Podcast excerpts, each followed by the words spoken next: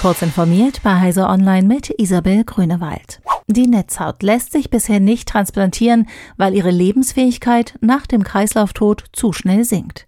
Die Signale zwischen den lichtempfindlichen Netzhautneuronen selbst sowie zwischen ihnen und dem Gehirn verstummen innerhalb von Sekunden oder maximal Minuten, und zwar unumkehrbar, wie Wissenschaftler bisher dachten.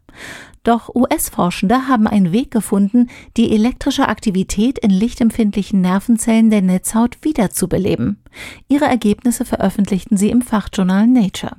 Sie hoffen, dass dies langfristig nicht nur den Weg zur Transplantierbarkeit der Retina ebnen kann, sondern kurzfristiger auch Augenkrankheiten besser erforschbar machen wird. Das Landeskriminalamt Niedersachsen warnt vor einer aktuell laufenden Phishing-Welle. Potenzielle Opfer erhalten gefälschte E-Mails, die vorgeben, von der Bundesregierung zu stammen. Angeblich sei eine Verifizierung der Kreditkartendaten nötig, um eine Sperrung zu vermeiden. Die Betrüger schreiben in der Mail, dass die Bezahlkarte mit einer PSD2-Richtlinie der Europäischen Union nicht mehr konform wäre.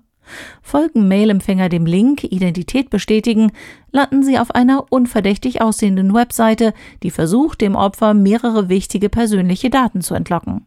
Natürlich handelt es sich dabei um eine Fälschung. Die Bundesregierung überprüft keine Bankkartendaten. Der Traum von einem Roboter, der im Alltag das tut, was von ihm verlangt wird, ist ein Stück näher gerückt. Google-Mutter Alphabet hat im Rahmen des Projekts Everyday Robots einen Alltagsroboter vorgestellt, der auf Zuruf beispielsweise Chips und Cola aus einer Schublade holen und Mitarbeitenden bringen könne. Google kombiniert dabei Robotik und KI-basiertes Sprachverständnis. Das Ziel ist es, langfristig multifunktionale Roboter zu bauen, die im Haushalt vielfältige Aufgaben erledigen und dabei vor allem verstehen, was sie tun sollen. Das Weltraumteleskop James Webb hat seine bislang größte astronomische Aufnahme gemacht. Sie deckt etwa achtmal so viel Fläche des Nachthimmels ab wie die erste Deep Field Aufnahme, die US-Präsident Joe Biden präsentieren durfte. Wer das gesamte Bild herunterlädt und erkundet, wird darauf viele Galaxien entdecken, die unvorstellbar weit entfernt und trotzdem in bislang unerreichter Detailschärfe abgebildet sind. Zu sehen sind ganz unterschiedlich aussehende Sternenhaufen und Gruppen aus mehreren Galaxien. In einer wurde sogar eine Supernova entdeckt. Es ist die erste, die das Weltraumteleskop gefunden hat.